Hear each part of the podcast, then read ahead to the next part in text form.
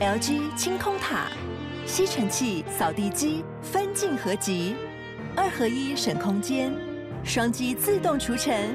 双击一体轻而易举。LG 清空塔。Hello，我是阅读前哨站的站长瓦基，欢迎收听下一本读什么。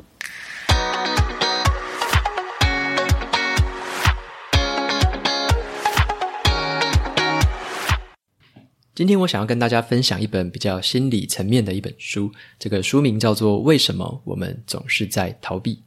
这是一本在谈关于心理防卫机制的一本书。然后呢，我觉得这本书会让我们学到一件事情，就是在这个苦乐交融的人生里面，其实要学会去接纳我们自己的一切情感，就是我们对自己献上最好的礼物。那在跟大家分享今天的书之前呢，来介绍一下本集节目的赞助厂商。这集节目是由 Pub 电子书城赞助播出。那它是一个最多元的数位内容平台，在 Pub 上面有非常多的畅销电子书，还有最新的杂志、报纸、热门的有声书，还有很多的知识影音节目。那你想要读什么，想要学什么，在上面都有。那么这个平台很特别，让我印象深刻的一点是，它可以让我们把我们自己的这个电子书在上面买了之后，可以永久的保存。它提供这个下载的服务，让我们可以把这个电子书档下载下来，而且你可以传送到任何的电子阅读器，或者是手机啊，还是你要放在这个三 C 的产品，包含说平板，或者说你任何形式的装置上面都可以阅读。所以这是一个蛮开放的平台，它没有绑你一定要在哪一个阅读器才能读它的书，所以这是一个算是开放性，是它的给我一个很。棒的特点，那么它的影音课程也是蛮有意思的，我也听了几集的影音课程，像是宪哥啊、谢文宪，还有这个好歌好序列，他们在上面都有一些很棒的影音课程。那么在这个 show notes 里面呢，我也放上了这个 Pub 特别提供给我们听众朋友的优惠码。你只要在购买它任何的产品的时候，输入 W A K I 就可以享有全馆最低的优惠折扣八三折。所以有兴趣的朋友可以在我的 show notes 里面找到这个优惠码，而且我也针对 Pub 的使用心得跟体验写了一篇特别的这个部落格文章，分享给大家，可以在 show notes 里面看到这个连结。接下来呢，就回到今天想要跟大家分享的这本好书。为什么我们总是在逃避？好，那在讲这本书的时候呢，我想要问大家一个问题，就是你有没有一种经验哦，就是你的挚爱的亲人呢、可能是他因为生病还是什么缘故，他可能过世了。那你可能在当时的时候，你就说服自己说，这个对彼此都是一种解脱吧。好，你这样告诉自己。但是呢，可能过了一段时间或几年之后，你在看某一部家庭的电影或者是家庭的这个影集的时候，你可能看到这个家庭的人员的互动，结果让你触景生情，结果你开始流下眼泪，才发现说，其实当初的这个痛苦或者说当初的伤痛，其实从来没有消失过，它一直跟着你。那到底是什么原因，让我们总是习惯对于自己这种情绪去做逃避，或者有时候去压抑它呢？好，那就是这本书里面想要跟我们探讨的这个问题。这本书的作者呢，是一个非常有经验的心理治疗师，他的名字叫做约瑟夫·布尔戈。他其实有三十五年的这个治疗的经验哦，就是心理方面的治疗的经验。那这本书其实也非常的受就是心理学界的这些医生的一个赞赏，尤其我在很多的评论里面看到都是医生自己亲身说法，好，就是说这本书真的是把他这个心理学的理论，还有我们真正生活上遇到的问题做了很完美的融合，所以这本书也受到很多的这个医生推荐。那虽然说我之前对于这个心理学其实没有特别的研究，但是我看了这本书之后，其实对我来说有蛮多的一些启发，跟带给我蛮多一些，就是知道说原来心理学上面所谓的情绪啊，所谓的逃避，所谓的压抑情绪之类的这些东西，到底是怎么回事哦？那这本书的话，其实跟我们是日常生活中常常遇到的事情就很有直接的共鸣，因为它里面。会讲很多的，包含说他遭遇的这些病人的故事，他以前怎么治疗的？那在治疗的过程中，他看到这些病人表现出来是什么样的一个状况，然后他给予他们什么样的方法，怎么样倾听他们，最后听懂了他们之后，给他们什么样的建议，让他们改变自己的人生。哦，所以说这本书里面也包含了很多临床上面的案例的分享。所以呢，这本书要讲的事情就是说，我们在日常生活中啊遭遇到的任何的事情，其实大脑都会转把它。转化成所谓的情绪，无论是快乐，无论是痛苦，或是生气之类的，它大脑都会把它很自然的去转换成情绪。然后呢，我们的大脑又会用一个习以为常的处理方式，就是有点像是习惯性的啦，习惯了自己一个处理的方式。例如说，你遇到了人家，可能这个老板可能骂你，老板骂你，你可能你的情绪，有些人可能就是马上跟他顶回去，直接愤怒顶回去。好，可能有些人习惯是这样，那有些人的习惯反而是隐忍不出声。好，老板怎么骂，我就自己吞下来，自己受委屈。所以很有趣的状况就是说，我们不同的人在遇到了类似的情境的时候，其实可能都会选择不同的反应方式。那这个时候呢，如果他对我们造成的这个情绪反应太过强烈，让我们当下无法承受的时候，人们会显现出一种想要逃避的一个一个方式。这时候呢，有些人逃避就是会选择用压抑自己的方式，那有些人他会选择用否认的方式。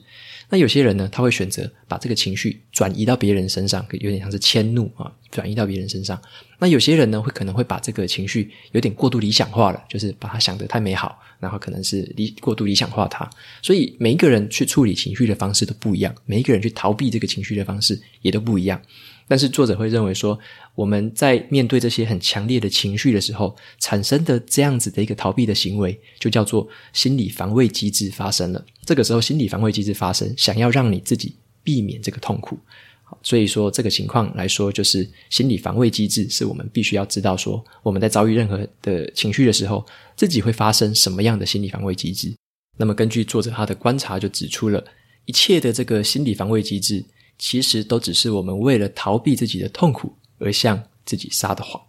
那作者他就看了很多的这个病人的案例嘛，那他就在这本书里面想要教我们如何去辨认出自己跟别人在应对进退的时候产生出了什么样的心理防卫机制。第一步是教我们怎么样辨认，那接下来呢，他也教我们如何去卸下这一些防卫机制，怎么样把这些防卫机制放掉。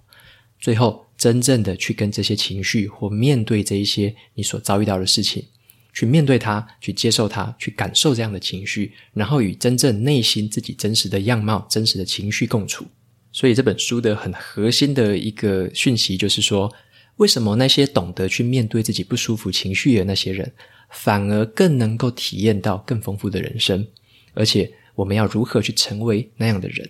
这本书就是在谈这样的一件事情，就是先察觉或者辨认自己的那个表现出来的防卫机制，然后呢，去懂得怎么样把这些防卫机制卸下来，最后懂得去面对它，去处理它，跟你的内心的情绪去共处。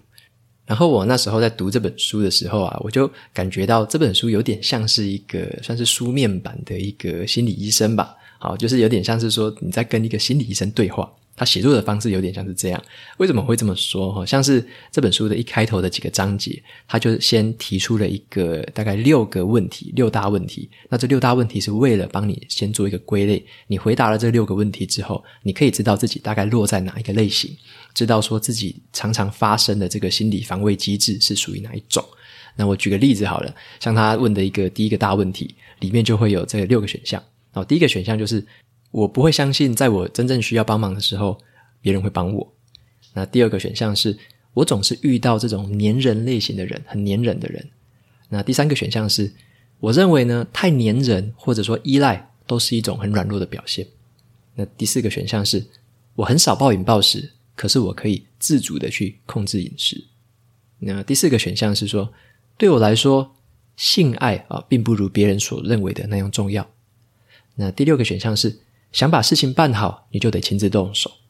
所以这个是第一组问题，你可以选择一个你刚刚比较认同，或者说你认为那个是描述真实自己的问题。那这个就很有意思了。他把这个六个六大问题，就是有六个类别，那全部的问题问完之后，他可以把你分类到某一种那个常见的一个心理防卫机制的类别。那像我自己被分类到的这个类别，就是让我自己觉得很准啊。他把我分类到到的类别，比较偏向于说是一个。可能会逃避冲突的一个状况，另外就是说可能会压抑自己愤怒的一个倾向，所以我自己的这个课题就是喜欢去可能回避冲突了。那另外一个就是可能会压抑自己的愤怒，有时候可能会自己可能内伤之类的。好，所以这个是我的一个状况。那我觉得可能就是不同的人做，可能就会有不同样的一个效果。那在这边的话，也简单分享一下说，所谓的这个心理防卫机制到底是哪几种？那可能你会属于某一种，那你会需要知道说你是这样子的一个状态，那你要怎么样去察觉之后，要怎么样的去卸下这个防卫机制哦？那我分享一下说有三种类型。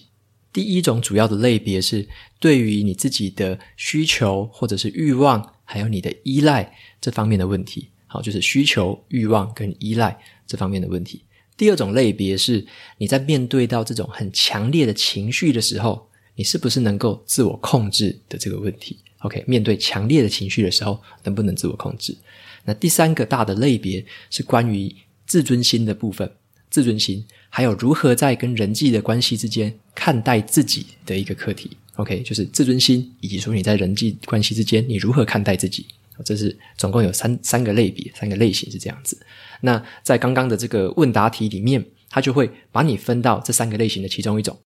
然后在其中的一种类型里面呢。又会有截然不同的两种逃避的方式。举例来说，刚刚的第一个类型是对于需求还有欲望跟依赖的问题。那么有一种人，他就会很难承认自己对别人的需求，很难承认自己是依赖别人的。那他的防御机制呢，就在于去否认这个依赖。他会有时候会完全忽视自己的欲望和需求，就是完全的抗拒，完全的否认。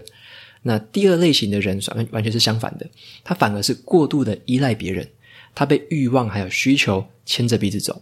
那他产生的这个心理防卫的机制呢？他就是希望说，透过去控制对方，就是变成掌控欲太强了，让自己得到一个掌控欲的一个安心感，有点像是过度依赖别人的时候产生的一个状况。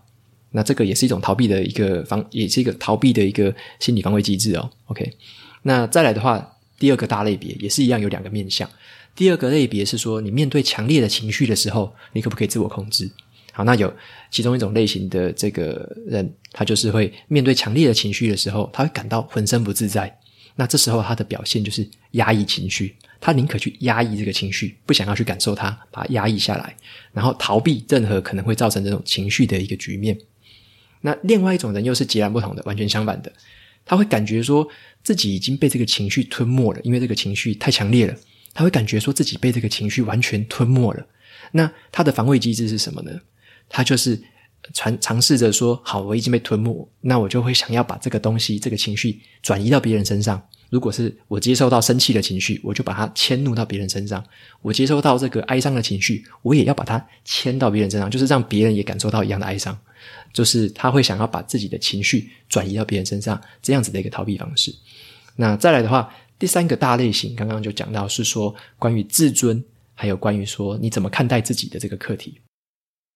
落在这个类型的这个人呢，都是在跟自己的算是羞耻心啊，或者是说跟自己比较低的一个自尊心在做抗争。好，那为什么会这样说？就是像某一类的人，他的防卫机制就是他可能会去，因为他可能比较缺乏这个自尊嘛，所以呢，他会去说服自己说，或者是说服别人，去相信那一些与事实相反的那一面的东西。这个就像是说，有些人他可能真的本身没什么钱，但是他又不想要别人看不起他，这个自尊心作祟，所以他的逃避方式就是他反而说服自己说：“诶，我我要花费花得很奢侈，我要花得很阔气，那让人家不要这样子看我，会让人家想要想要说服人家把我自己当成是一个可能是很有钱的人，这样就是往事实相反的那一面去想。好，这个就是比较算是羞耻跟这个自尊心在作祟。”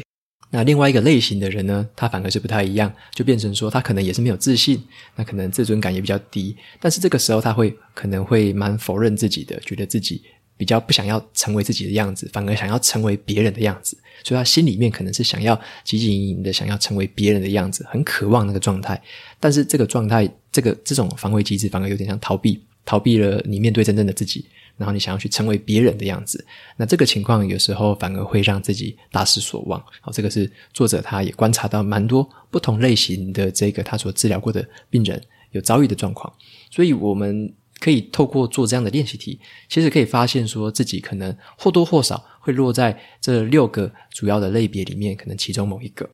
当我们知道说自己是比较偏向于某一个类型、某一个防卫机制常常发生的时候，我们才会知道说要用什么样的方法去面对自己，用什么样的方法去处理自己的情绪。那在这本书里面，其实我读完之后，大概学到了三件事情，也跟大家分享一下。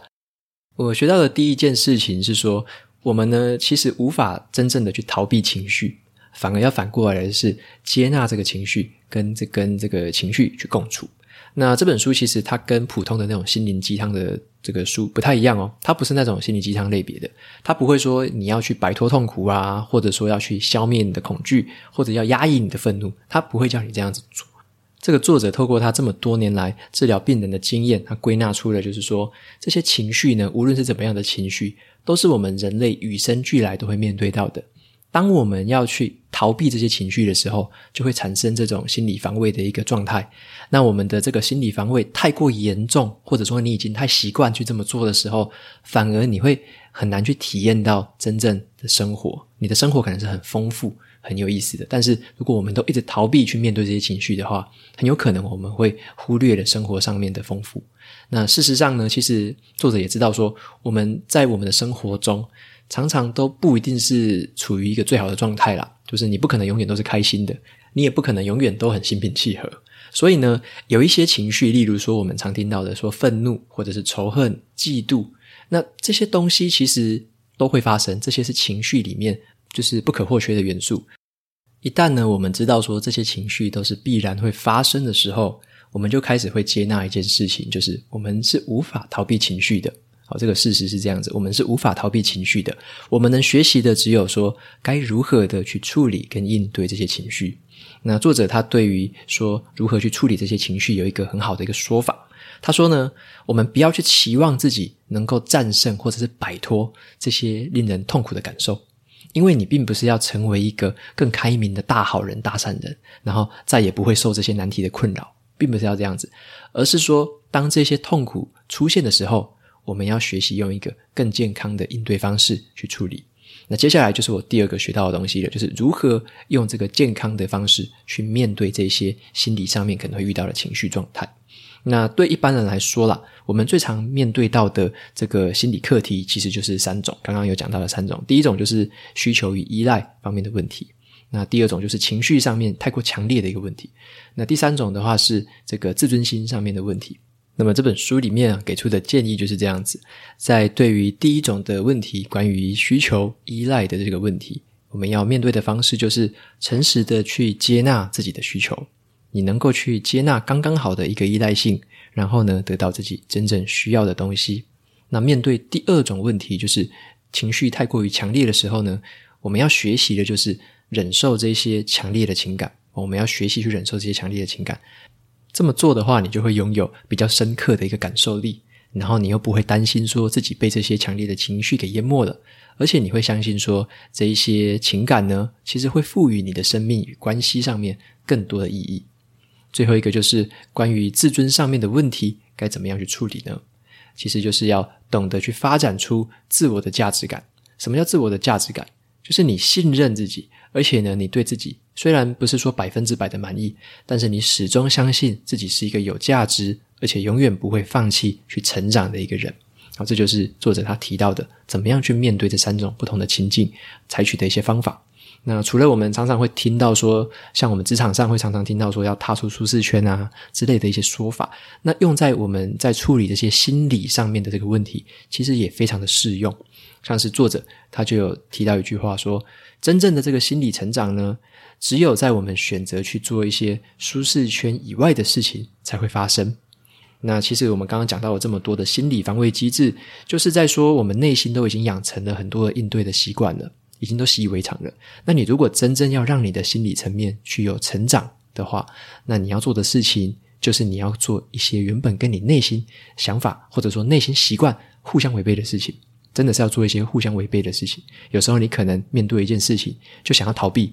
也面对一件事情就想要迁怒别人。那这时候如果你要让自己心理成长这个更强大的样子，你有时候要试着去思考一下说，是不是不要照着习惯走。不要完全都照着习惯走，有时候要跳出来想一下，说我是有没有别的方式去应对，有没有更健康的方式去应对我所面对的这个情绪，而不要一开始都是用逃避的一个心态，马上就把心理防卫机制架起来，然后就用逃避的方式去处理情绪。那这样子的话是长久下来，可能你可能会逃避短暂的痛苦，但是你会体验不到就是长期以来生命的一个丰富。再来，我学到的第三点就是，每一个人其实都有机会成为自己的这个心理治疗师。那这样的说法是这样子的，就是这本书里面虽然一直讲说心理治疗师，心理治疗师，其实我认为应该可以把它改成叫做心理倾听师，就是要听，去倾听。因为你可以看到的是，作者他在这本书里面，他治疗很多这个病人的过程中，他用的最棒的手法就是他持续的去倾听，听懂他们内心的需求，听懂他们内心的困难，听懂他们内心的情绪，他用的都是倾听。那么，我认为做自己的倾听者是一个很棒的方式，有点像是说，那个之前有另外一本很红的书啦，就是叫做《也许你该找人聊聊》，好，这也是另外一个心理治疗师写的，《也许你该找人聊聊》。那那本书里面，其实他也讲了很类似的观念，就是说，心理智商呢，提供给我们的并不是解决方案，而他是用一个同理心的角度去倾听，去引导对方发现他自己内心的声音，然后去从旁去支持他，去想出解决的对策，让他自己去想出解决的对策。所以目前最常见的就是我们自己每一个人可以实现的一个倾听的方式，我觉得最棒的啦，像我自己有在做的就是正念的冥想。所谓的正念冥想，就有点像是每天睡前可能花十到十五分钟的时间，有点像是你可以想象，好像是在盘坐一样，就是坐在那边打禅那种类似那样子的东西。但是它是有点像是静下心来观察自己的呼吸，观察自己当下念头的流动，知道说自己当下的情绪是怎么样，可以感受到自己身体无论是生理或心理上面的一些状态。那正念冥想的话，我觉得就是一个很好的一个倾听自己内心的一个方式。这种察觉自己情绪的这个感觉，就是比较具象化来说啦，就有点像是你把自己的想法抽离出来，就很像站在这个河岸的对岸，然后看着你的脑袋里面的想法一个一个从这个河上面流过去，就是有点像站在河岸观火那样子，站在岸上看着你的想法流过去。那么学习去倾听自己的内心有一个好处，就是你开始会可以跟这个痛苦还有喜乐共存，放手去体验它。但是却不会随之起舞。最后呢，就蛮推荐这本书给你的。为什么我们总是在逃避？因为我在读的过程中就觉得说，好像自己在跟自己的内心一直对话，然后一直在倾听自己到底在说什么，然后会知道说自己平常是怎么处理情绪的。有时候会冒出来的这个心理防卫机制是什么？那我该怎么面对？怎么样去处理？有时候要怎么放下它？最后分享给你我在书里面最喜欢的一段话。作者他说：“除了很多不可避免的这个挫折，还有痛苦之外，你在这个无数的体验之中，感受到了真正的快乐，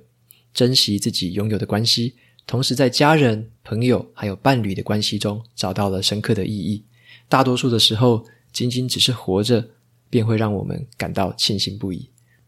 以上就是今天想要跟你分享的这本书。那在后面呢，我来放上一段有听众留言给我的语音信箱，我们来听听他说了什么。这个听众的名字叫做我是周，好，我是周，他说了一段话